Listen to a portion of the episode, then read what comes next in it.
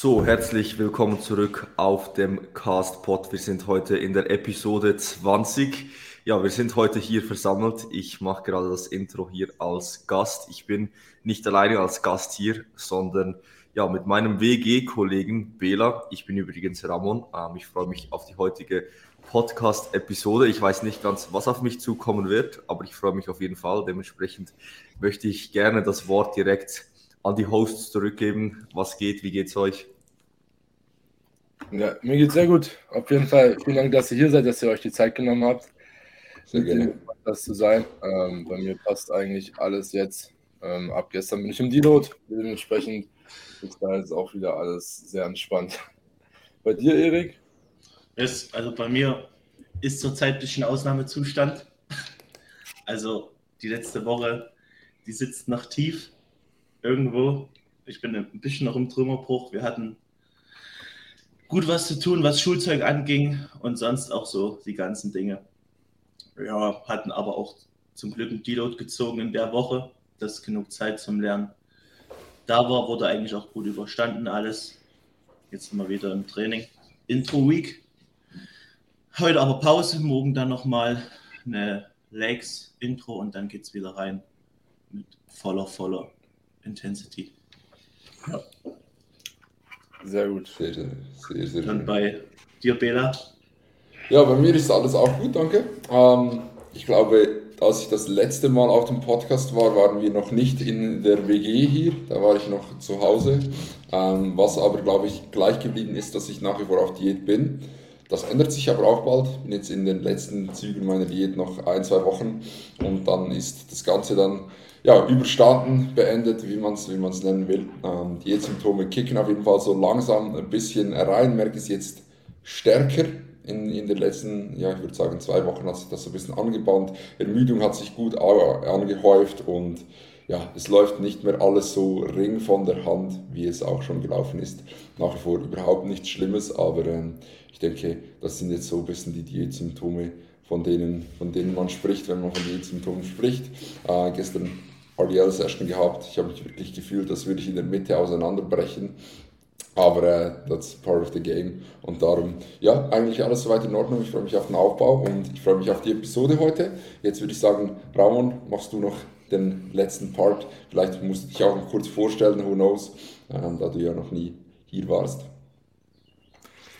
Ja, also erstmal ja, vielen Dank. Ich bin Ramon, ich bin 22, ich bin ein guter Freund von Bela ähm, und ich wohne zusammen mit ihm in einer WG. Ich bin ähm, Not Natural Bodybuilding Pro, also ich war schon zweimal auf der Bühne, habe auch schon zweimal einen Weltmeistertitel im Natural Bodybuilding erringen können, kreiere viel Content auf, so, auf Social Media und bin selbst Online-Coach, auch im Team Gymbrain, so wie Bela. Ähm, ja, dementsprechend das so eine kurze Zusammenfassung zu mir. Mir geht es auch sehr gut. Ich bin jetzt schon lange im Aufbau. Also mein Aufbau ja, ist jetzt eigentlich seit November 2021 mit, einem, mit einer kurzen Diätphase, wo ich aber nur so vier, fünf Kilo verloren habe. Jetzt eigentlich durchgängig am Start. Ich bin jetzt wirklich ja, Peak Strength, nicht ganz Peak Bodyweight. Ähm, das war letztes Mal noch ein bisschen höher war 109 so. Kilo oder 108,5 Kilo. Ich bin jetzt nur 105. Ähm, von dem her, ja, hier werden jetzt noch die letzten, letzten Monate, die letzten zwei Monate sind jetzt angebrochen, also Juli und August. Und dann geht es dann in die Diätphase. Dann ja, nächstes Jahr in die Prep. Also ja, so viel Aufbau steht nicht mehr an, heißt, das, was jetzt da ist, das muss reichen für nächstes Jahr. Yes. Okay, also heißt, du startest auch nächstes Jahr wieder, was ja eigentlich. Genau, genau. Mhm. Gut, ne, ich glaube, bevor wir ins richtige Thema reinstarten, noch eine Frage und zwar, wie ist es jetzt aktuell? Ihr seid jetzt ja, glaube ich, seit einem Monat wohnt ihr zusammen? Mhm, seit genau einem Monat tatsächlich. Heute vor einem Monat haben wir die erste Nacht hier gepennt. Wie, wie ist es so? Würde mich mal interessieren jetzt. Es ist ein Paradies. Nein, es ist wirklich brutal geil. Also schlussendlich, ja, also wir leben halt hier jetzt schon so ein bisschen unseren Traum. Ich meine, wir machen halt das, was wir am liebsten machen. Wir coachen, wir kreieren Content für Social Media und so weiter. Und ja, wohnen zusammen Bela geht mir noch nicht auf die Nerven. Ich hoffe, ich ihm auch nicht. Ähm, unsere Wohnung ist sehr, sehr nice. Also von dem her, man, man kann wirklich eigentlich bis jetzt nur Positives sagen. Natürlich hat ein bisschen was gekostet, so der Anfang. Ähm, aber ja, damit, damit muss man halt rechnen, wenn man eine neue Wohnung, ja, wenn man, wenn man auszieht sozusagen. Äh, Ramon, ich habe auch mal noch eine Frage an dich. Ich weiß nicht, ob du die schon mal irgendwo beantwortet hast, aber was, die habe ich mich schon von Anfang an gefragt, was sagt denn eigentlich deine Freundin dazu, dass du mit dem Bela lieber zusammenziehst als mit ihr?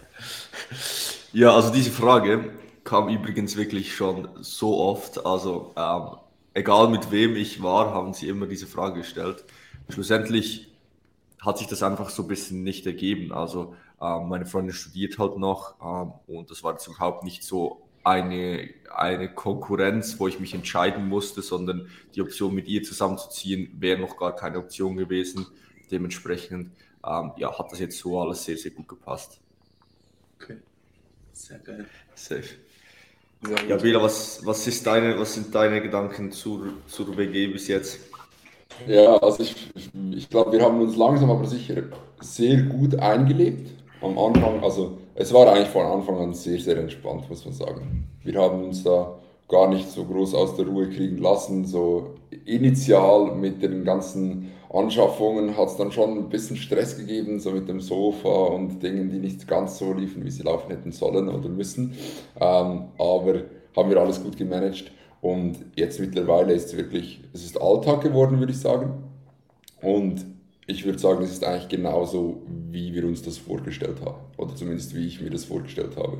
So eigentlich wirklich wie Ram gesagt hat, irgendwo durch das, das Paradies, wenn man so will. Also wenn, unser, wenn man in unsere Küche reingeht, in unsere Küche hat es immer alles, was man braucht, aber nicht zu viel. So, du hast genau das, was du erwartest, das, was du haben musst. Und ähm, unser Tagesablauf sieht meistens so aus, wir stehen morgen auf, ähm, trinken einen Shake, dann am Mittag essen wir zusammen äh, Mittagessen, nachdem wir meistens morgen gearbeitet haben. Nachmittag gibt es dann noch mal ein bisschen Arbeit, danach geht es ins Gym einfach, ja, that's the life so. Den Ort kommen wir da auch noch hin. ja, auch alles seine Zeit, ne? Ja. Auf jeden Fall. Weil du hast ja jetzt auch noch zwei Jahre oder drei? Ja, zwei. Und dann bist du ja auch erst durch mit der Ausbildung. Ja. Ja, dann seid ihr ja auch erst, also seid ihr ja immer noch sehr jung. Ich meine, dann ist ja, Erik 20, oder? Ja. Bin ich Und du, Lennart, bist, bist ein bisschen älter, 21 oder so bin dann auch 20 in 20, ja. Also ja. ist noch, also sind noch relativ jung, deutlich jünger als ihr, so im Verhältnis. Ja, ja, safe. Mhm. Zumindest als ich. Ja, das war auch als Ramon, ich meine, trotzdem fast, also bitte. fast, fast, fast fünf Jahre. Sehr stark. Ja, ja. Okay. Aber ist auf jeden Fall sehr nice und ich denke, wenn wir da schon mal in dieser Kombination zusammen sind, wir haben ja auch gesagt, ihr sollt mal vorbeikommen. Nächstes Jahr wann, Prep. Wann kommt ihr? Vor der Prep, möchte ich. Vor der Prep? Geht. Ja. Am besten, okay, also, besten so Ende, Anfang Jahr. Also irgendwann im Januar, Februar? Ja, so Dezember, Januar, Februar wäre wär wahrscheinlich am besten. Da, da, müssen die Winterferien da eingesammelt werden. Frage. Mhm. Also theoretisch wäre am besten es hängt jetzt von der Arbeit ab, weil ich habe im Januar meine Prüfung und Dezember, also Abschlussprüfung. Dann bin ich durch. Äh, und muss halt je nachdem, kann es ich den Arbeitgeber wechsle und wenn ich dann halt quasi zum Jan Februar den Arbeitgeber wechsle, kann ich halt ein halbes Jahr eigentlich kein Urlaub. Jetzt ist er weg. Ja, immer. Wenn ich die Arbeitgeber wechsle, kann ich halt wahrscheinlich ein halbes Jahr keinen Urlaub mehr nehmen, außer der genehmigten Zeit, weil in der Probezeit ist es schwer möglich. Dementsprechend wäre da irgendwie Januar, wenn ich durch bin mit den Prüfungen, irgendwie wahrscheinlich, wenn Erik da irgendwie Ferien hat oder so. Na, ich habe im Februar immer Winterferien. Im Februar? Hast du, hast du keine Weihnachtsferien? Weihnachtsferien sind im Dezember. Aber die gehen doch bis in Januar rein, oder nicht? Ja, die gehen, glaube ich, bis 3. Januar oder so gehen die immer. Ah, nur. Shit. Ja, Bei uns ist es immer länger. Ja, Erik, sonst ist für jeden Bundesland, also Bundesland ist ja wie ein Kanton. Und da ist mhm. so, die splitten das immer, wie die die Ferien machen. Die ja. mhm. Und zum Beispiel bei Erik ist jetzt so, er hat weniger Ferien, zum Beispiel Weihnachten rum, hat dann aber ja nochmal Winterferien im Februar. Ja. Das, bei mir gab es das früher nicht. Also da, wo ich wohne, da gibt es das nicht. Ach ja? Nur einmal lange Weihnachtsferien über Weihnachten und das war's halt. Aber wir kriegen das hin. Da Ja, komme ich, komm ich als übelster Fettsack in die Schweiz. Ah, dort wirst, du- dort wird, wirst du nicht so fett sein. Trust. Dort wirst Ja, du wahrscheinlich, wenn wir eine, wenn wir eine Pre-Prep-Diet machen, worauf, wo, wovon ich jetzt wahrscheinlich schon ausgehe, einige Wochen, werden wir die, die dann schon gemacht haben und dann, dann kommst du mit stabilen, keine Ahnung, 90 Kilo oder so. Und äh, Ja. Kilo. sehr gute Form. Habe ich mit dem Leonard auch schon spekuliert, wie wir das machen wollen mit den 90 Kilo. Also, du hast ja gesagt im Check-in, dass wir dann zu Prep-Start, glaube ich, 91 Kilo wiegen wollen.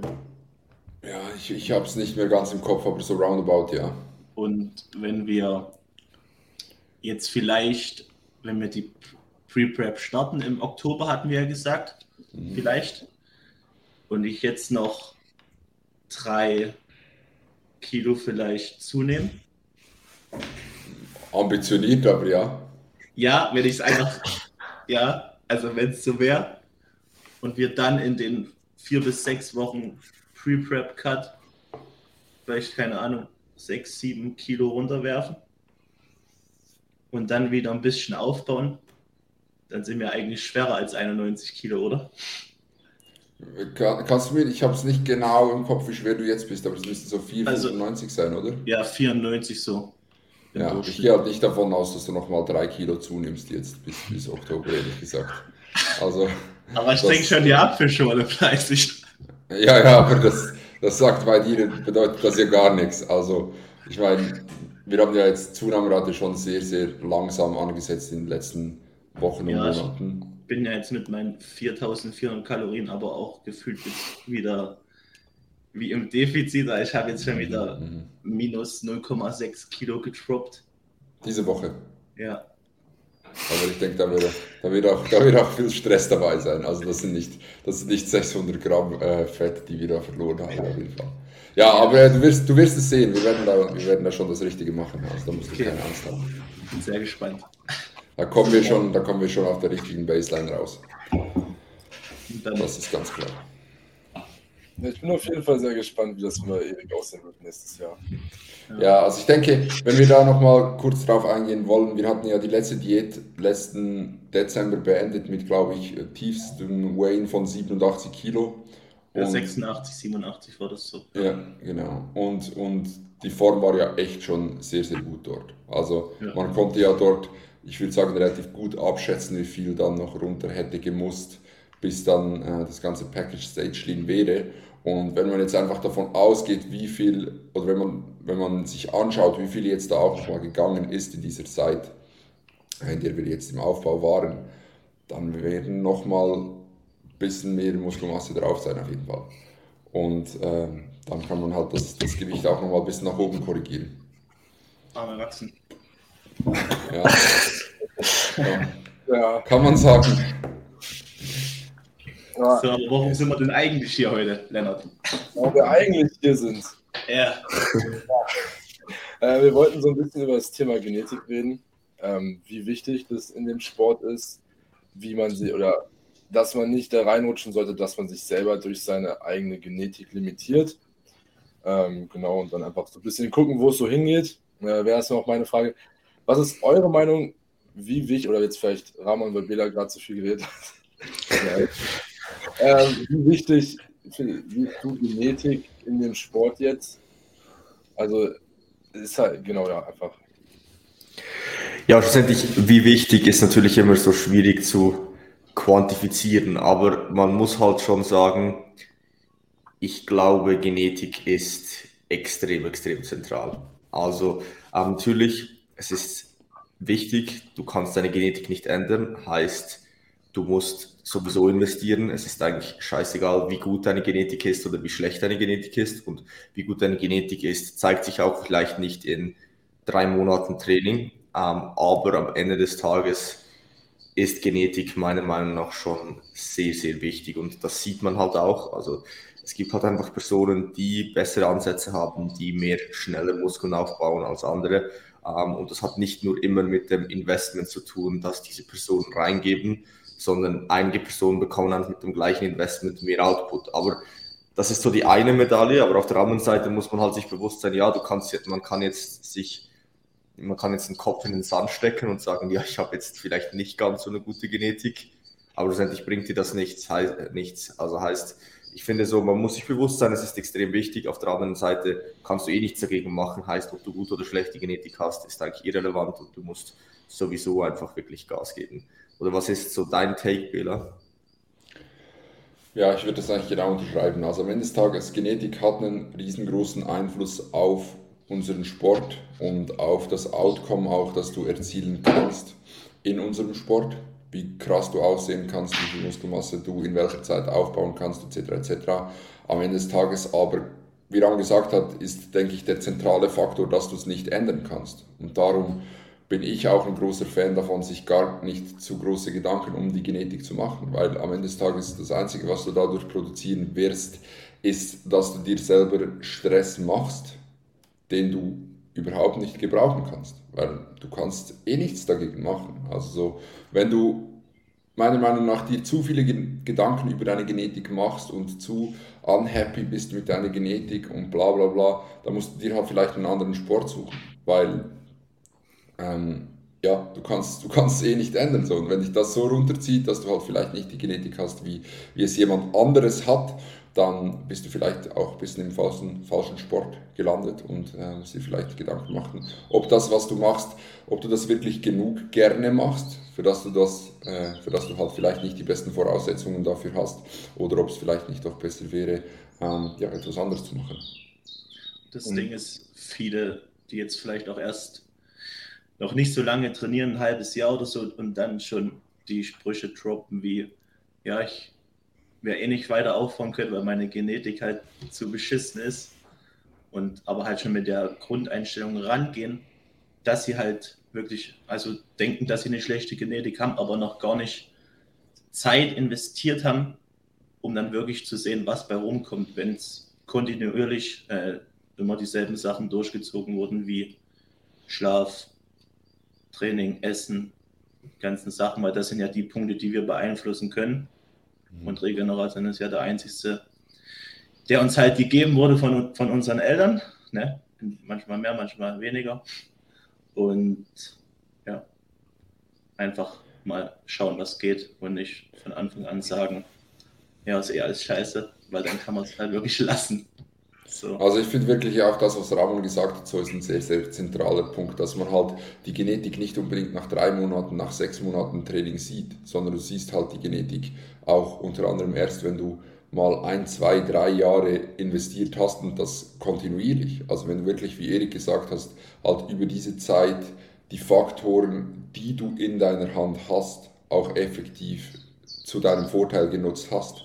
Ähm, denn was sicher ist, ist, dass ohne ein gewisses Maß an Arbeit, die investiert wird, wird, wird keine Fortschritte machen. Und das, das bedarf es für jeden. Ja, auf jeden Fall jetzt auch zum Beispiel, ich hatte dir, glaube ich, auch neulich das eine Bild geschickt, äh, mit dieser Einjahrestransformation mäßig. Ich muss sagen, ich bin letztes Jahr zu dir gekommen, jetzt vor, nicht, nächste Woche vor einem Jahr. Mhm. Ähm, und ich habe da schon dreieinhalb Jahre trainiert. So. Mhm. Aber wenn man jetzt mal sieht, dreieinhalb Jahre zwar trainiert, aber wenn man jetzt einfach guckt, was sich geändert hat in dem Coaching-Prozess, schlechte Trainingsqualität, dann natürlich auch Schlaf, Stressmanagement, alles, was halt so Dinge waren. Eigentlich der Hauptfokus lag halt nur auf genug Essen und ähm, Training, dass man halt hingeht und eigentlich intensiv trainiert. Aber ich denke, vor allem, wenn man jetzt niemanden hat, der das Training beurteilt und man es selber auch nicht beurteilt, dass intensives Training für einen selber schwerer zu beurteilen ist, wenn man noch wen hat, der von außen objektiv drüber guckt, weil ich würde auch sagen, dass sich das bei mir jetzt auch nochmal um 360 Grad gedreht hat, was das angeht, im Vergleich zum Coaching-Start. Ähm, und es ist halt, ich hätte, hättest du mir vor einem Jahr gesagt, dass ich jetzt hier stehe mit ungefähr gleichem Körpergewicht wie vor einem Jahr, mit viel besserem Conditioning und letztes Jahr war ich bestimmt bei 20 plus Prozent. Wenn man jetzt, also ich rede ungern von Prozent, weil es einfach egal ist, aber wenn man das jetzt mal so grob sagt, 20, 25 Prozent vielleicht. Ähm, und dann sind wir runter von, ich habe angefangen mit 88 und dann sind wir runter auf 77 Kilo. So. Mhm. Und da ja, ist halt nicht viel hängen geblieben oder sagen wir so in dreieinhalb Jahren Trainingszeit. Und jetzt sind wir ein Jahr drin und es läuft einfach. So, ich habe alles eigentlich ziemlich optimiert die meiste Zeit. Und dementsprechend kann man eigentlich auch jetzt nach drei Jahren nicht sagen, ob die Genetik gut ist oder schlecht, solange die Person nicht alles, was in ihrer Macht steht, optimiert und alles im Check hält, ist es halt sowieso die Frage, ob da einfach noch das im Bett steht, um halt wirklich zu sehen, dass man eine Genetik hat oder nicht. Oder halt eine Genetik, die gut genug ist, um kompetitiv zu sein. Mhm.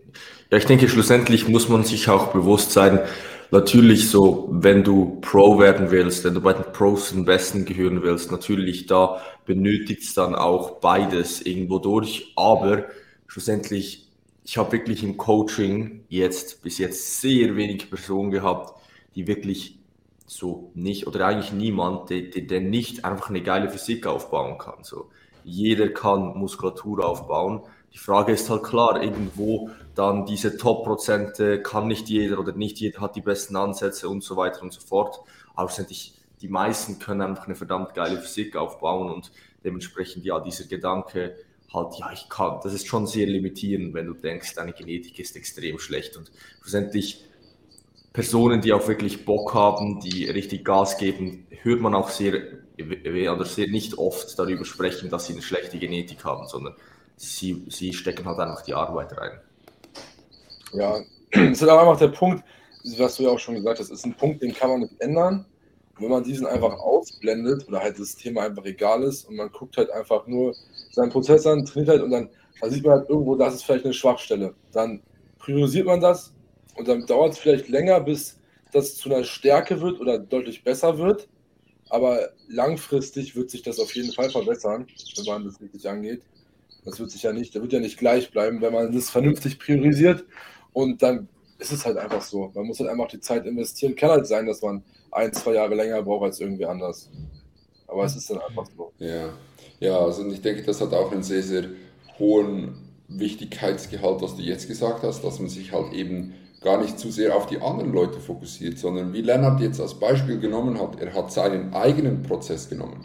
Und wenn du vor allem auf dich schaust, und halt eben nicht dich mit anderen Leuten vergleichst und versuchst, dich von deinem Starting Point aus besser zu machen, wirst du automatisch im Rahmen deiner Möglichkeiten, die dir deine Genetik quasi auch vorschreibt, den Progress machen, den du machen kannst. Weil ich meine, ich würde mich auch gerne, ich mache es auch ab und zu, muss ich sagen, aber ich würde mich auch gerne noch mehr mit Ramon vergleichen. Ähm, aber es, es, es bringt mir halt nicht so. Also, weil am Ende des Tages, wir haben zwei komplett unterschiedliche Physiks, wir haben höchstwahrscheinlich auch ein unterschiedliches Muskelaufbaupotenzial ähm, und das, das bringt mich halt nirgendwo hin. Und das, das muss man in Check halten. Du musst auf, auf dich selber schauen. Und wenn du auf dich selber schaust und mit deinem Progress zufrieden sein kannst, dann hast du meiner Meinung nach einen sehr, sehr wichtigen Punkt in diesem Sport verstanden. Ja, Paul ja. ist halt äh, willst du kurz? Nein, nein, mach weiter. Ja, ich wollte eigentlich jetzt nur noch sagen, dass halt der Punkt ist, wenn man, was ich halt nicht mache und ich glaube auch nicht am Anfang, wenn nur gemacht habe und jetzt gar nicht mehr irgendwie mich vergleichen mit Social Media. So, der Punkt ist, wenn man sich irgendwen auf Social Media folgt und man vergleicht sich dann mit der Person und das beeinflusst einen negativ und man merkt es selber subjektiv, dann sollte man auch einfach der Person entfolgen, weil das ist sowieso dann halt schlecht für einen selber, weil es einen einfach nur limitiert. Aber der Punkt ist einfach, seitdem ich mich, mich mit mir selber vergleiche, weil ich mache das ab und zu regelmäßig, einfach um mal zu gucken, was ging, dann sieht man einfach, was für eine Arbeit man investiert hat und was wirklich schon ging, weil einem selber natürlich auch sehr stark die Objektivität fehlt. Wenn man sich einfach die Check-In-Bilder anguckt und vergleicht, ist es halt einfach rein objektiv so. Da gibt es kein besser oder schlechter, da gibt es nicht irgendwie gutes Licht, ähm, irgendwelche Schärfe hochgedreht, Struktur oder irgendwas, sondern das sind einfach neutrale Bilder und ähm, ohne Pump, nüchtern und dann kann man das eigentlich ziemlich gut vergleichen für sich selber und dann sieht man eigentlich sehr gut, was gegangen ist. Ja, und das Ding, also ich bin da noch ein bisschen anders. Ich vergleiche mich tatsächlich auch also relativ oft mit Leuten auf Instagram.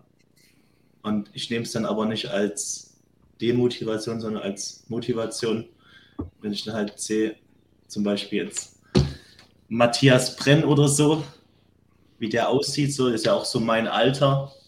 Und den habe ich schon immer angeguckt, als der da mal damals zu dem Johannes Lukas kam, habe ich da mal das Video angeguckt, wo der mit 17 200 Kilo gebeugt hat auf 10. Und ich war da auch 17 und ich habe keine Ahnung, was habe ich da gemacht? Da war ich noch, auch noch nicht bei euch im Coaching, da habe ich vielleicht 110 Kilo gebeugt. Und das hat mich irgendwie so sauer gemacht, warum der so stark ist. Und dann habe ich da aber halt wirklich, also ich weiß auch nicht warum, aber dann habe ich mich so reingesteigert, dass ich dann viel, viel, also noch kranker trainiert habe, dass ich dann, also es war dann vor allem auch Lockdown bei uns und da musste ich zu Hause trainieren in meinem kleinen Keller, Keller-Gym und da hatte ich Gewichte bis 140 Kilo. Und da habe ich dann wirklich in den zwei Monaten so progressiv da reingescheppert, dass ich die 140, also ich bin aus dem richtigen Fitnessstudio mit 110 Kilo Beuge raus und bin ins Fitnessstudio wieder rein mit drei Plates. Und das war schon eine geile Sache, weil mich das so motiviert hat. Aber natürlich, 200 Kilo sind es immer noch nicht. Aber Beuge, Beuge ist auch nicht mehr drin, wegen ganz schlimmen Sachen, die passiert sind. Das ist aber auch gut so. ja, ja also schlussendlich, ich glaube auch, Vergleichen an sich hat nicht nur Negatives. Du musst halt ja. einfach schauen, dass es halt schlussendlich dir, deinem Prozess dienlich ist. Ähm, und wenn es das nicht ist, dass du da aufpasst, weil schlussendlich auf Social Media hast du die Möglichkeit, halt immer einen Aufwärtsvergleich zu haben. Immer. Es gibt immer jemand, der besser ist, der besser aussieht, der besser, mehr Clients hat. Keine Ahnung, auf jeder Ebene findest du jemand, der, der gerade einfach noch ein bisschen besser ist als du. Und das kann dich pushen, aber du musst halt aufpassen. Wenn du jeden Tag einfach nur das siehst, kannst du dich natürlich auch demotivieren und schlussendlich, ja, musst du da so das richtige Maß an den richtigen Vergleichen zu finden. Vielleicht hast du jetzt Matthias Brenn, der dich motiviert, wenn du jetzt aber noch zehn andere in deinem Feed hast, die vielleicht dann 300 beugen würden, irgendwann würdest du dich abfacken. Du wirst sagen, ja. weißt du was, ich bin der Letzte, ich werde eh nie, ich werde nie im Leben, ich werde nie im Leben gut werden und dann, dann fuckst dich irgendwann ab, irgendwann ab. Ja. Da muss man halt das richtige Maß finden. Und da hast du jetzt zum Beispiel jemanden gefunden, der dich pusht, ähm, und das ist natürlich gut. Ich denke, dieses, dieser Vergleich zu sich selbst ist ein weiteres gutes Tool, aber zwischendurch auch mal einen Abwärtsvergleich zu machen, kann auch gut tun. Zum Beispiel, du bist in deinem Gym und schaust dich mal so ein bisschen um und siehst dann halt, ja, fuck man, hier gibt es niemanden, der so gute Trainingsqualität abliefert wie ich, der so viel Investment gibt wie ich. Und dass man da auch so ein bisschen ja, Wertschätzung bekommt für seinen eigenen Prozess, weil das ist etwas extrem Zentrales, was man auch können, also können muss, dass man einfach ja, ein bisschen stolz sein kann auf das, was man selbst geleistet hat, weil das kreiert dann wieder Drive, wieder Motivation, dass man wieder in den Prozess investieren kann und das muss sich so ein bisschen am Laufen, wenn man sich die ganze Zeit nur probiert vorwärts zu pushen und nie schafft, selber zu appreciaten oder zu wertschätzen, was man eigentlich schon geschafft hat, ja, wird es vielleicht mal ein bisschen hart, weil es wird nicht immer nur gut laufen. Dementsprechend, das ist, das ist sehr, sehr wichtig und darum, ja, ein Aufwärtsvergleich ist nicht etwas grundsätzlich Schlechtes, aber man muss einfach man muss im Griff haben und in Social Media oder auf Social Media schafft man es schnell, dass man es nicht mehr im Griff hat. Safe. Ja. ja, ist einfach da der Punkt. Wenn ich mir jetzt angucke, äh, wir können jetzt auch natürlich. Nehmen wir jetzt mal dich als Beispiel so. Ähm, du hast ja jetzt nicht eine schlechte Physik. Ähm, ja. Ihr müsst wissen, der Lennon ist sehr kritisch. Der haut ja Nein, der haut alles raus immer. Sehr kritisch. Also, ähm, das war jetzt eigentlich ironisch gemeint, aber egal. Ähm, genau, und ist einfach, was du gerade gesagt hast, ähm, wenn ich mir zum Beispiel irgendwas von dir anschaue auf Instagram, ich denke mir halt nicht, warum bin ich, sehe ich nicht so aus? Oder das werde ich niemals schaffen, weil es ist halt der Punkt, es gibt Menschen, die gestalten ihren Content vielleicht auch so ein bisschen so, dass es motivierend ist, aber es gibt auch Menschen, die gestalten den Content, es ist irgendwo motivierend, aber gleichzeitig kann dieser Content einen auch sehr nach unten ziehen. Je nachdem, wie man, würde ich sagen, wie man den gestaltet und es einfach, dank Social Media ist ein Segen und gleichzeitig auch ein Fluch, meiner Meinung nach. Ähm, weil man einfach, man hat diese ganzen Vergleiche, man hat so viele Eindrücke, die auf einen einwirken und alles. Und allein, wenn man sich anguckt, wie oft man auf Instagram ist am Tag teilweise so. Also, kann sein, dass es für mich noch ein bisschen. Du, Lennart, du bist oft auf Instagram. Ramon und ich auch. Die, viele Personen sind sehr oft auf Instagram, glaube ich. Also, ich glaube, wenn man so sehen würde, wie, wie oft oder wie viel Zeit man darauf wirklich verbringt, es wäre schon beängstigend. Ja, genau. Ich immer am Stories grinden. Überall beim Dönermann. Nein, es ist halt einfach, das ist halt einfach, das ist auch nur eine Gewohnheit geworden, das halt eigentlich sehr schlecht ist so. Aber was wo ich darauf hinaus will, ist einfach, dass man sehr viele kurzlebige Eindrücke hat und aber halt immer mehr Input bekommt dadurch und halt dann jetzt quasi auch viel Bodybuilding verfolgt auf Instagram, dass man halt einfach es wird ja kaum wer gezeigt, der schlechter ist als man selber. Das ist ja jetzt, Weil es ist ja auch nicht spannend. Genau, das ist auch nicht, das ist halt, es ist nur spannend, wenn du die Person interessant findest und den Prozess verfolgen möchtest. Aber ich denke, wer jetzt nicht wirklich so in der Bubble drin ist, dass er wirklich selber Wettkampfambitionen hat und der wirklich alles vergibt, die dann diese jetzt 0815 Gymgänger, die sich jetzt einfach entwickelt haben über die letzten Jahre, seitdem auch der Hype so mit Social Media kam, so würde ich zumindest beurteilen, weil ich sehe das halt auch bei mir in zwei beiden Fitnessstudios, wo ich trainiere. Ähm, die folgen halt dann irgendwie nur irgendwelchen krassen Leuten so. Und dann ist halt aber auch der Punkt, was vielleicht auch gerade Rahman vorhin gesagt hat, dass man sich einfach mal vielleicht auch mit Leuten aus dem Fitnessstudio vergleicht und einfach sagt oder halt mit Menschen, die nicht so trainieren wie man selber, ist einfach der Punkt, es ist crazy, wenn ich mich ins Fitnessstudio stellen würde und ich mache das, das ist jetzt nicht, das ist nicht abgehoben gemeint, aber ich würde schätzen, 95% oder so trainieren schlechter als ich, wenn nicht sogar mehr. Ja. Bei mir. Also ja. natürlich auch. Kann ich bestätigen. Ich könnte könnt die ganze Session durchs Gym laufen, wenn ich das wollen würde, jedem irgendwelche Tipps geben weil es einfach, es ist wirklich teilweise echt irre, was die Menschen treiben. Mhm. So, ich glaube, bei euch ist das immer so ein bisschen anders, weil ihr halt jetzt so in dem Fitnessstudio schon ewig trainiert und da auch relativ viele ja auch von Gymbrain trainieren und so und ihr da wahrscheinlich auch, weil ihr da gearbeitet habt, selber noch einen guten Input drauf geben konntet. Weiß jetzt nicht, aber.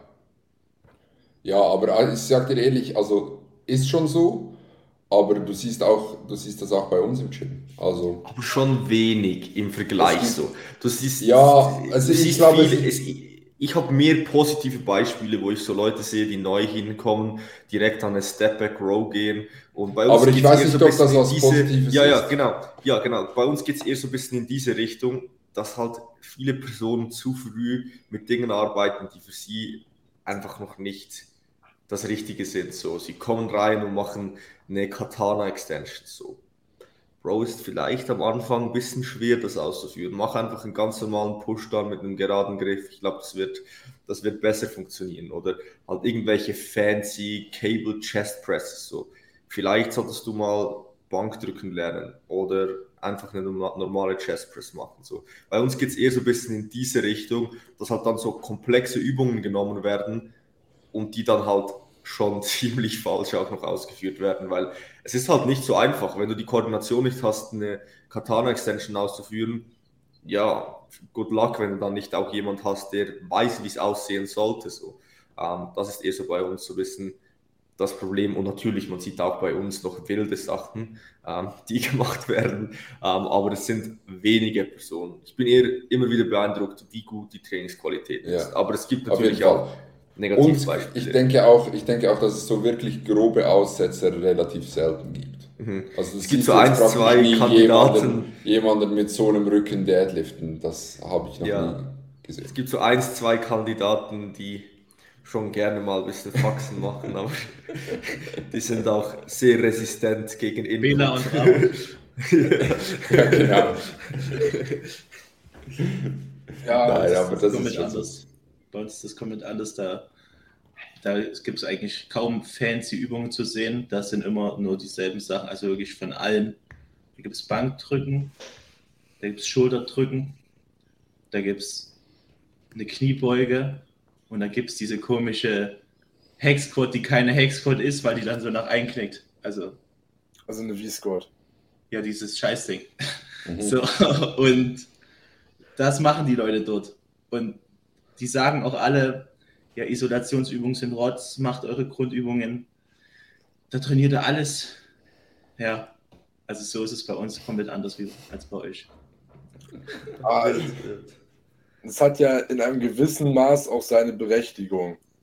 Ja, aber halt nicht in dem Maß, was du gerade sagst, aber es ist einfach so ein Punkt, dass da halt jetzt, wenn du Bank drücken kannst, wäre auf jeden Fall vielleicht schon mal ganz gut so, wenn du da die Technik auf, die Reihe ja. bekommst. So, Natürlich. Freien Sport oder so ist halt noch was anderes, aber ja, also ich muss, ich muss schon sagen, dass ich eigentlich schon ein großer Fan davon bin, dass man gerade Trainingsanfänger auch mal so eben an, an die Grundübungen ranlässt, dass man mal einen Trainingsanfänger mal versucht, einen, einen Squat auszuführen, mal versucht, diesen Squat etwas zu progressen. Und dann kann man immer noch früher oder später sagen, hey, guck, das ist vielleicht nicht das beste Movement für dich wegen Hebelverhältnissen, bla bla bla. Aber du wirst so viel extremen positiven Crossover-Effekt haben, nur schon durch das Bracing, durch das Positioning im Raum, wie du dich bewegen musst, was du aus diesen Grundübungen rausholst. Und meiner Meinung nach sollte ein gutes Programming für einen, für einen Beginner schon oftmals auf, sag mal, diesen, diesen Big Three based sein und gar nicht zu viel so Isolationsstuff äh, noch zusätzlich beinhalten. Ähm, denn das kann, das kann später noch so gerne dazukommen. Denn wenn du dann erstmal diese Dinge gemastert hast, du es wirklich kannst, du weißt, wie du Stabilität aufbaust, etc., etc., wirst du mit diesen Grundübungen ein sehr, sehr adäquates Maß an Fortschritt gemacht haben und kannst dann in die Isolationsübungen reingehen, wenn du wirklich diese Baseline erschaffen hast. Ich denke, das sehen wir auch bei dir am Prozess, Lennart, sehr, sehr gut. Also wir haben uns ja auch das erste, würde ich sagen, halbe Jahr, dreiviertel Jahr relativ stark darauf fokussiert, ähm, also das soll jetzt überhaupt nicht dich als, als, als äh, Trainee diskreditieren oder so, aber wir haben uns dort stärker auf simplere Übungen fokussiert und haben wirklich gelernt, wie man die machen muss. Und das braucht auch seine Zeit so.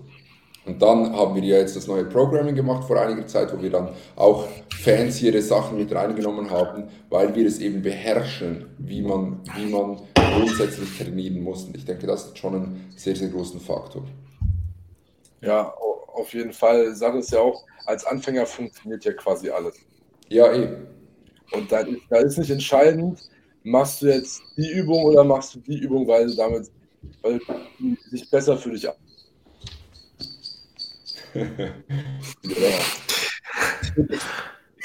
Aber heute ist noch wenig. Ich war weg, oder? Ja. ja.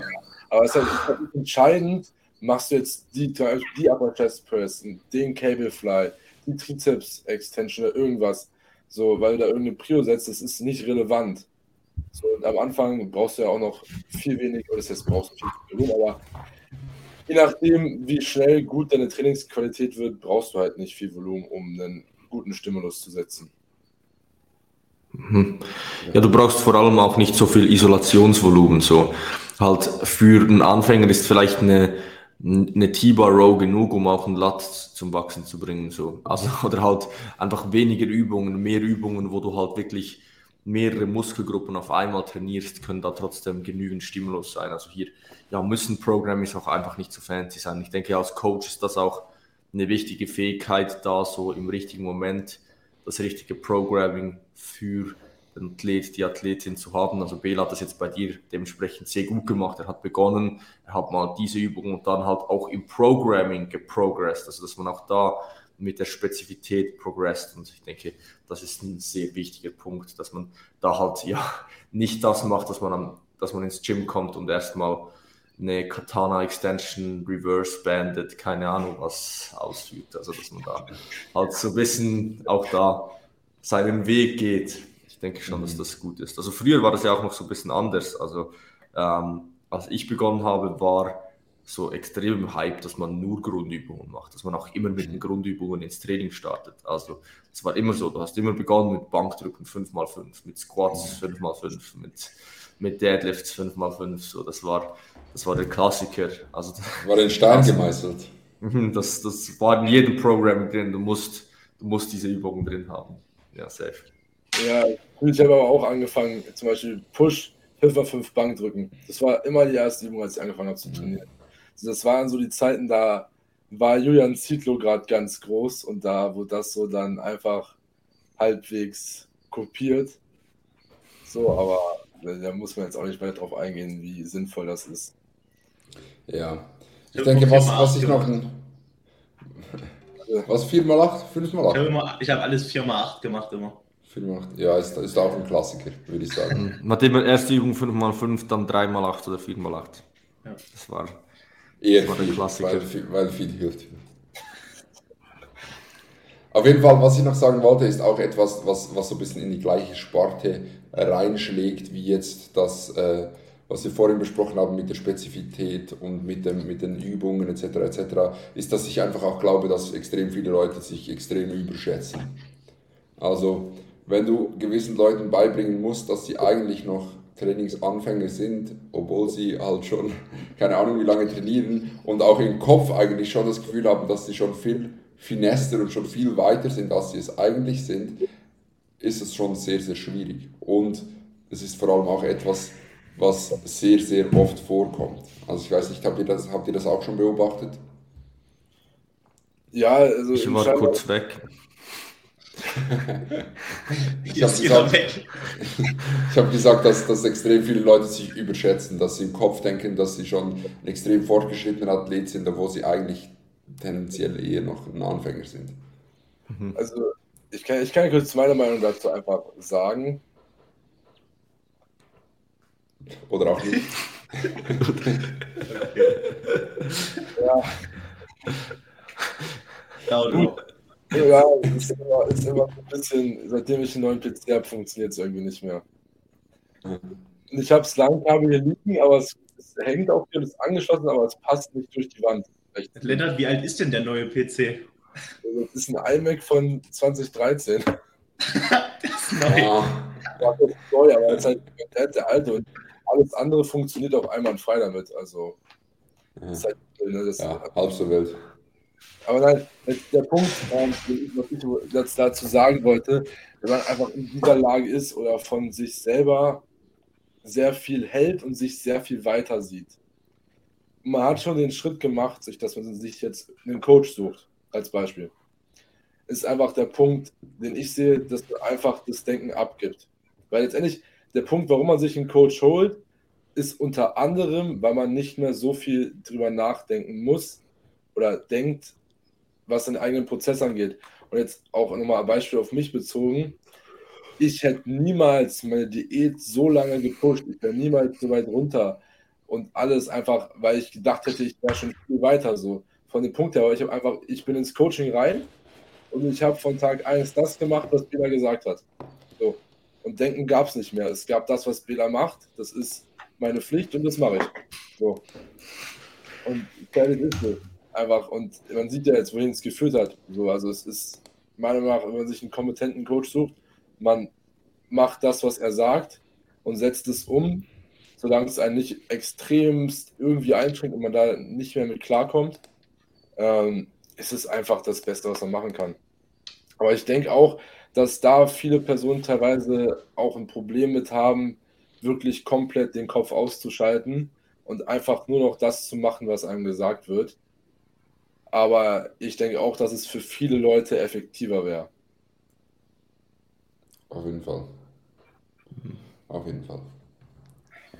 Ja, das Ding ist aber, also jetzt nochmal, weil Bela ja vorhin gefragt hat, wenn die Leute denken, dass sie äh, fortgeschritten schon sind, aber eigentlich noch Anfänger sind, das kann man ja eigentlich auch immer beobachten im Fitnessstudio, wenn dann die 15-Jährigen reingesteppt kommen und halt wirklich so reden und zu denken, dass sie halt wirklich mies gut fortgeschritten sind und auch dann, also Tipps können sie ja geben, den anderen Leuten auch, aber halt mhm. Tipps, die halt auch ordentliche Tipps sind.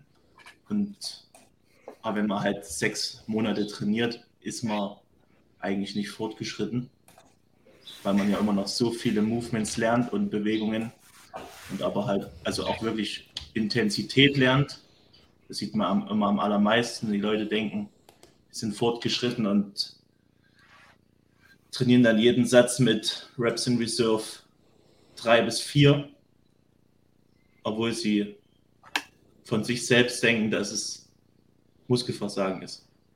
Ja, das, auf dem auf den Bilder hinaus ist, glaube wie man damit umgeht, wenn man selber das einer Person erklären möchte, dass das nicht der Fall ist, oder? War das das, worauf du jetzt eigentlich. Ja, es, es, es war so ein bisschen ein Gemisch. Also ich denke, ich habe das schon äh, ziemlich, gut, ziemlich gut abgedeckt.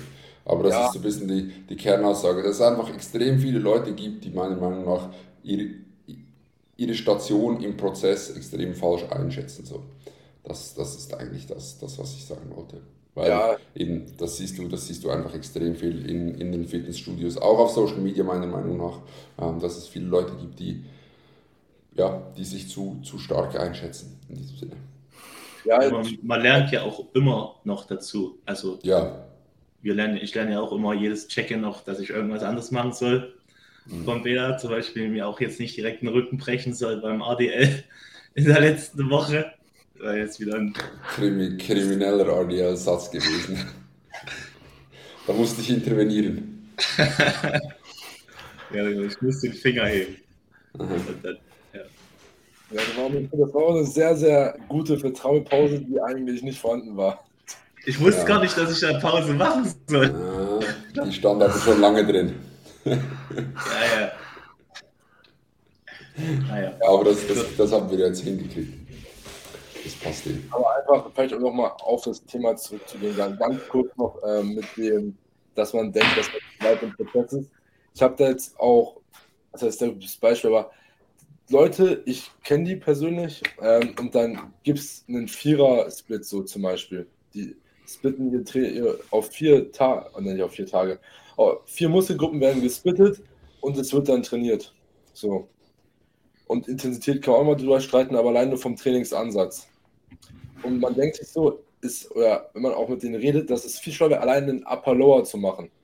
Einfach, weil wirklich jetzt auf Brust, Trizeps, Rücken, Bizeps, Beine und dann Schultern, Arme zu splitten, macht einfach für 99% der Leute, die, keine Ahnung, zwei Jahre trainieren, keinen Sinn. So, das, das, das ist meiner Meinung nach schon eigentlich was, ich würde das im Normalfall würde ich so gar nicht spezialisieren am Anfang. Weil ich meine, Schultern und Arme sind etwas, das kannst du eigentlich easy noch vom Volumen erhöhen und auch in eine Leg Session mit reinpacken.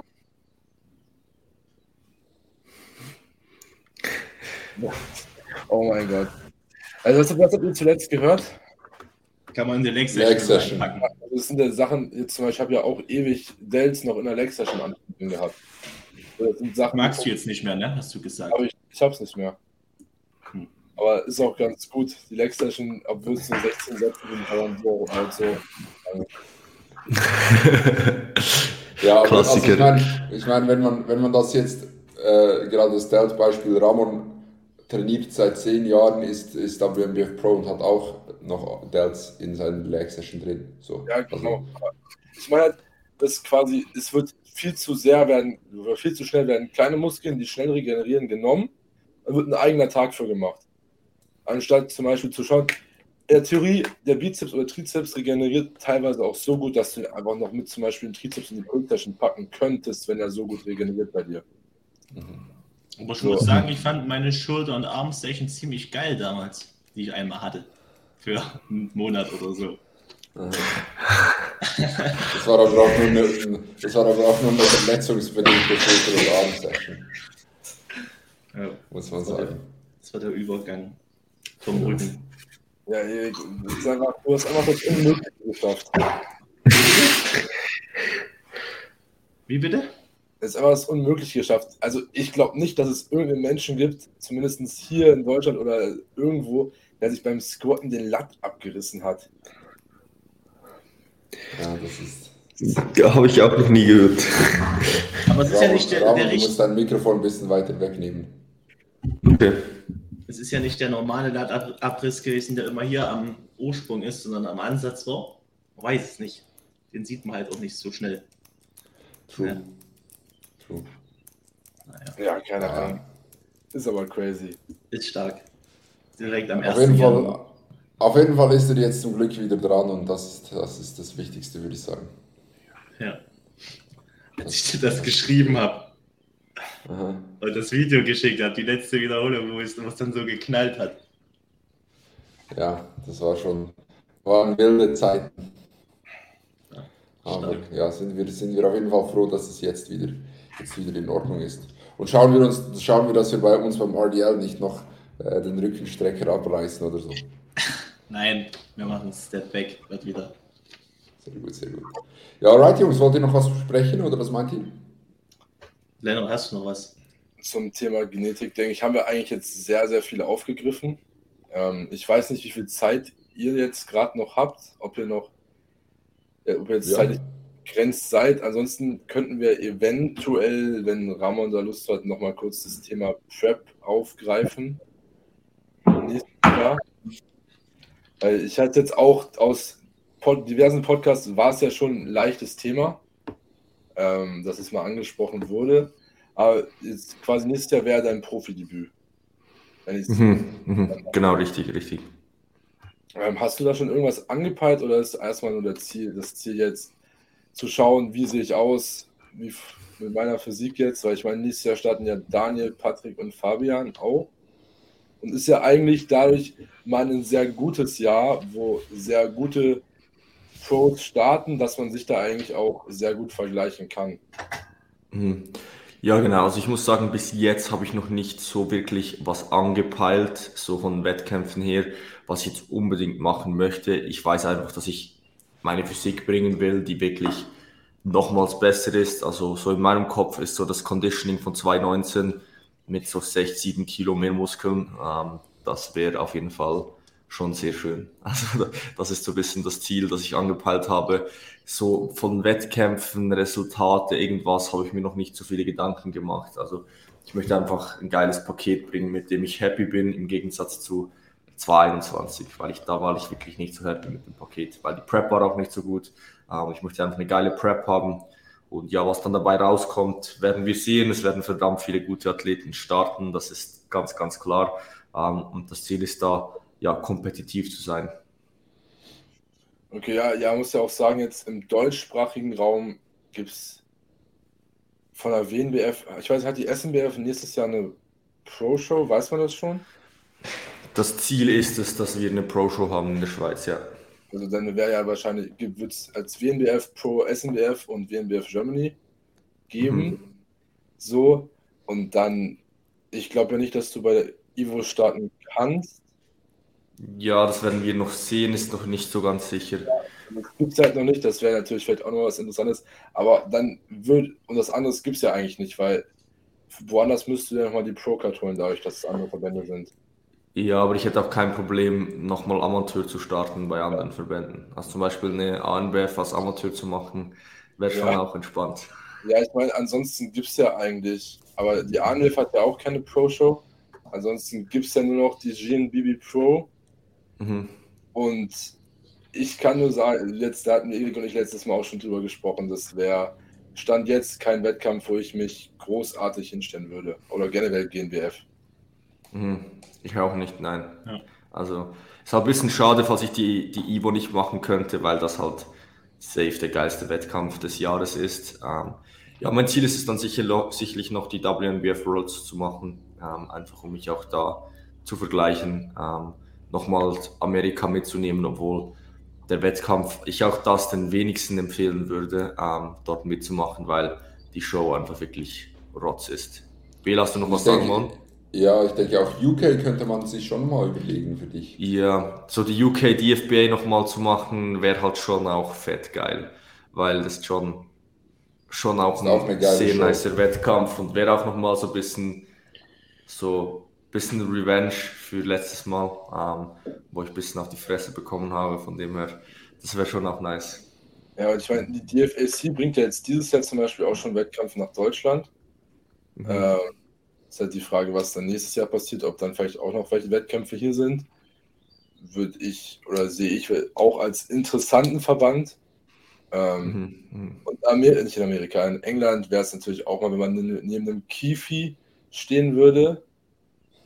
Oder ich weiß gar nicht, wie jetzt der, der immer gewonnen hat, der schon ein bisschen älter. Nathan oder David Kane. Ja, David Kane, das wäre halt auch nochmal ein ganz anderes Level. Oder das heißt ganz anderes Mhm. Level, aber es sind halt Pros, die treten oder stehen eigentlich nirgendwo anders. Mhm, Groß an. mhm. Ja.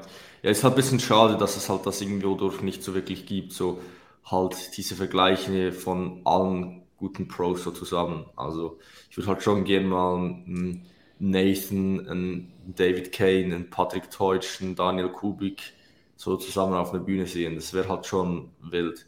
Ich hoffe, dass Sepp auch startet. Ich habe nicht so viel Hoffnung, muss ich ehrlich sagen, weil er ja dieses Jahr startet.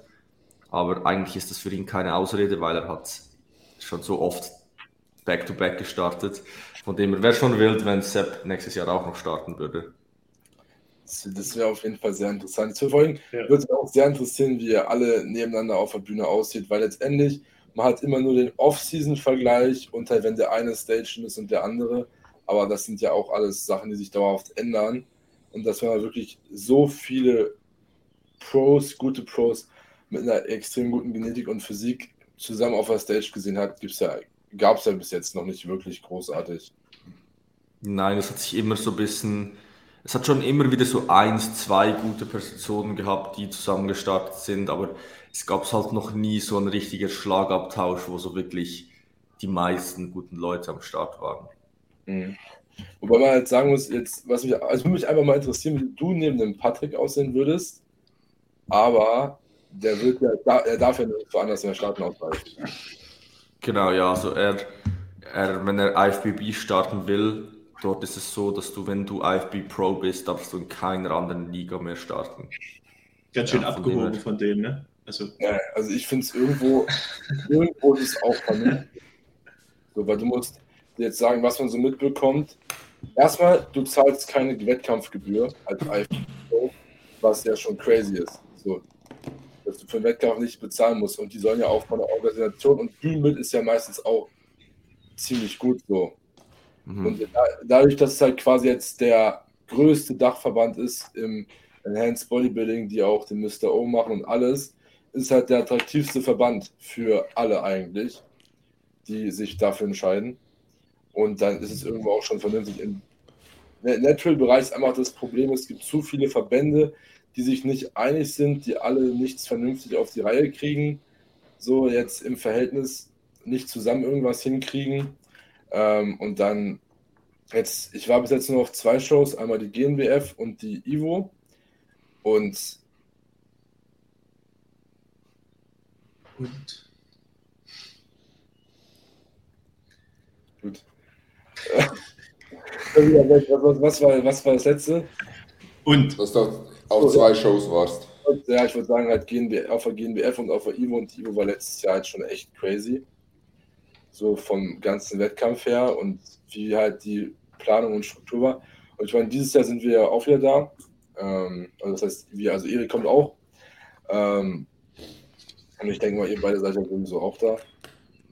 Und Jo. es kann ja eigentlich erstes Live-Treffen. von dir ja. Mhm. Ja, es, aber es ist halt einfach, jetzt, ich denke, dass da auch noch was sehr Gutes draus werden kann, wenn Ivo da Mhm. weitermacht. Ja, da muss man halt schon sehen, so, also die Ivo ist schon vergleichbar mit IFB Pro-Wettkämpfen. Es hat mehr Zuschauer, deutlich mehr als bei den meisten Pro-Wettkämpfen. Das Preisgeld ist auch in der Nähe so. Dort verdienst du schon noch mal so ein bisschen mehr. Also für so einen Natural, Natural gibt es wirklich nichts Vergleichbares wie die Ivo, muss man echt sagen. Also das war schon, das war schon geisteskrank, muss man sagen. Ja. Ja, Was vor haltet ihr von dem Auswahlwettkampf, der jetzt Wie? noch ist? Von diesem Aha, ja, de- Der wird am 29. jetzt sein. Das ist was so halt, wie, was halt, wie findet ihr das? Ja, schlussendlich, es ist halt so, also ähm, ich bin ja da auch so ein bisschen, ich werde auch in der Jury sein, ähm, jetzt dort und das ist halt wie das Problem, wir haben halt viel, viel zu viele Anmeldungen. Also du, wir können etwa 150 Athleten, Athletinnen nehmen und wir haben ja Faktor zwei bis drei, viermal so viele Anmeldungen. Ähm, und da musst du halt irgendwie ein Qualifikationsverfahren haben. Instagram wie letztes Jahr oder Bilder ist halt irgendwo durch auch ein bisschen scheiße, ähm, weil es halt schwierig das so, so auszusortieren und klar für die Athleten, Athletinnen ist es nicht so schön, so wenn du noch extra einen Tag mehr ähm, an die Qualifikation kommen musst, aber schlussendlich, wenn du halt Ivo bist und so viele Anmeldungen hast, kannst du das halt machen. Und es ist halt ein fairer eine faire Art, eine Qualifikation zu machen, weil du siehst halt alle Leute und kannst wirklich die Besten rauspicken. Und wenn du halt das nicht machen willst, ja, dann gehst du halt nicht auf die Ivo. Also ist halt dann einfach so. Und es gibt auch noch eine Online-Sichtung für Personen, die nicht können. Also wenn du wirklich extrem, extrem gut bist und an diesem Tag wirklich nicht, nicht kannst, dann hast du trotzdem noch die Möglichkeit, dass du reinkommst. Dann musst du halt einfach dann wirklich gut sein. Von dem her, ja, es wird halt auch noch ein Community-Event, also es wird ein, ähm, das ganze Evo-Team wird versammelt sein und wird dort noch, ja, es wird einfach, ich glaube, es wird ein sehr wilder Tag, weil es ist wirklich so ein Theater mitten in der Kölner Innenstadt und es wird der ganze Tag dort einfach, ja, werden sich 500 bis 1000 Bodybuilder versammeln, ähm, von dem her, das wird schon auch so für die Personen, glaube ich, ein geiles Event. Ist geiler dann wenigstens dort teil, teilgenommen zu haben, als dann halt einfach auf Instagram eine Absage zu bekommen, ja, bist halt nicht dabei so. Ja. Aber natürlich, gerade für die Schweizer und so, ist halt schon ein bisschen scheiße, wenn du halt dann extra nach Köln reisen musst oder wenn du von irgendwo von Österreich kommst. Was wolltest du noch sagen? Also ich würde nur sagen, ähm, dass Brose jetzt ja auch im Podcast von äh, neulich erzählt hat, dass quasi das Thema auch war, dass gesagt wurde bei Instagram, dass es halt da quasi nicht so gut absehbar ist, wer jetzt gut, wer schlecht ist, wie soll man das bewerten und so. Und die sich jetzt gedacht haben, wir machen jetzt das so oder halt mit dieser Sichtung. Und er halt meinte, wenn, das, wenn, da, wenn da auch, es da auch nur negatives Feedback gibt, dann machen sie es nicht mehr. Mhm. Weil quasi der entscheidende Punkt, was er meinte, also ich denke mal, das hat er auch so schon erzählt, aber ähm, dass ihm das Wichtigste ist, dass für die Athleten das Beste ist, das, was die am besten finden. Mhm.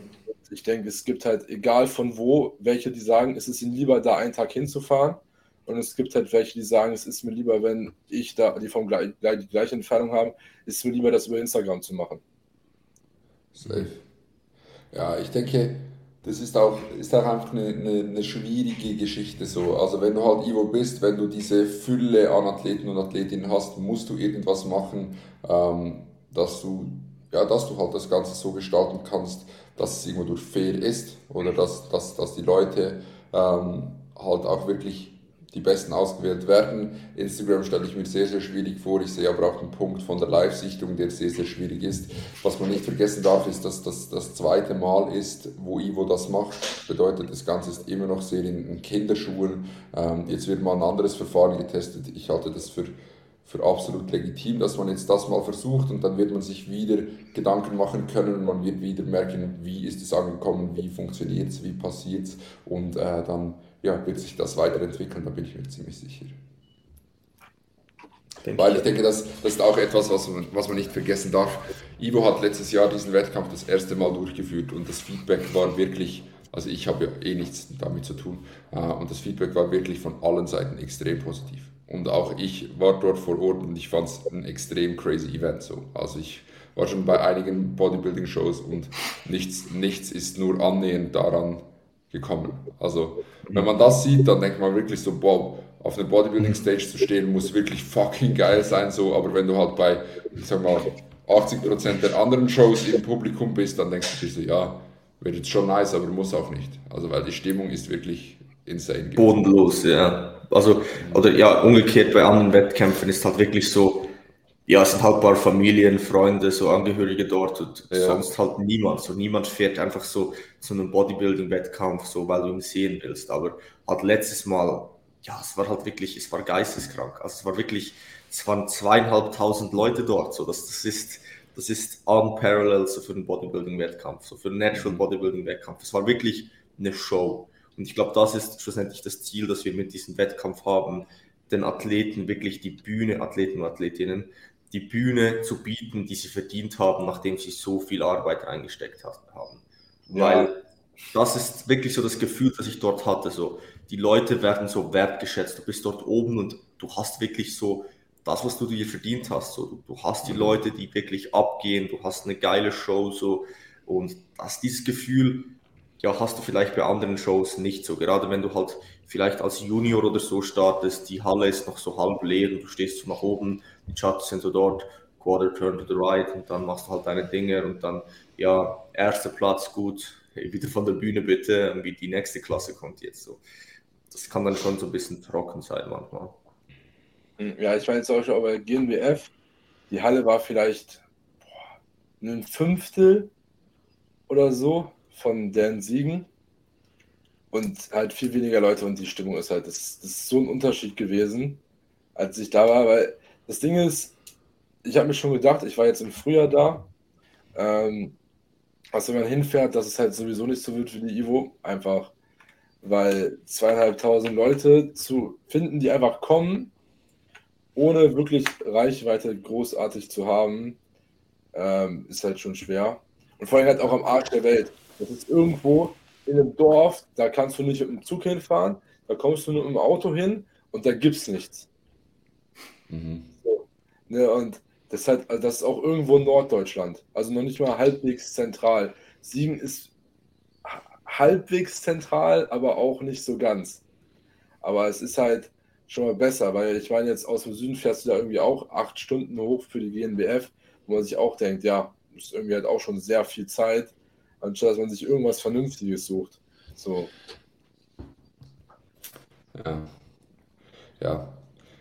Ich, ich habe so ein bisschen noch das Gefühl, was die ganzen Wettkämpfe angeht, ist halt immer noch alles sehr, sehr traditionell und alt festgefahren, so wenn man will. Also die Wettkämpfe gibt es halt jetzt schon relativ lange und die Leute, die dort in den Komitees sitzen, die haben nicht so viel Bock, jetzt noch Neues auszuprobieren, äh, etc. etc. Und ich denke, das das merkt man halt auch in, in der Ortauswahl, in, der Abla in den Abläufen der Wettkämpfe etc. etc. Aber ich bin eigentlich auch sehr, sehr zuversichtlich, dass sich das jetzt in den nächsten Jahren so ein bisschen shiften wird, wenn man jetzt die ANBF ansieht, die ja doch schon eine, würde ich sagen, sehr, sehr gute Entwicklung jetzt macht, äh, wenn man sich auch eben die IVO ansieht, wenn man jetzt auch die Schweizer Meisterschaft ansieht, die, die sich Gedanken machen, wie sie es verbessern wollen, dann ist auf jeden Fall ein positiver Trend zu erkennen. Ja, also bei Schweizer, bei SNBF können wir ja mal vielleicht in die Richtung gehen, nicht einen Livestream zu machen, der schlecht ist und 28 Schweizer Franken kostet. Ja. Das war mein schlimmstes Geld, was ich jemals investiert habe. War das, war das so schlecht dieses Jahr? Ja, letztes Jahr, also im Herbst. Aha. 22 war er aber relativ stabil, das weiß ich noch. Ja. ja. Also ich habe eigentlich, also es gab keinen Ton und es war, glaube ich, öfters auch mal schwarz. Hm, stabil. Sehr ja. stabil. es, gab wahrscheinlich, es gab wahrscheinlich schon Ton, aber es, die Halle war einfach so leise, dass, dass du das nicht gehört hast. ei, ei, ei. Ja, alright, Jungs, was meint ihr? Ja, das war's, würde ich sagen. Auch ja. schon eine Stunde drin. Ich denke, das ist eigentlich auch ganz solide. Aber ich denke, es ist auch sehr cool geworden. Wir haben jetzt eigentlich auch gut ein paar Themen angesprochen und hat mich auf jeden Fall sehr gefreut, dass ihr euch die Zeit genommen habt. Vielen Dank. Sehr gerne. Ja, wir danken euch. Yes. Gut. Dann wäre es das jetzt. Gut. Schönen Mittwoch und dann bis dann. Ciao. Peace out. Alright. Bye bye.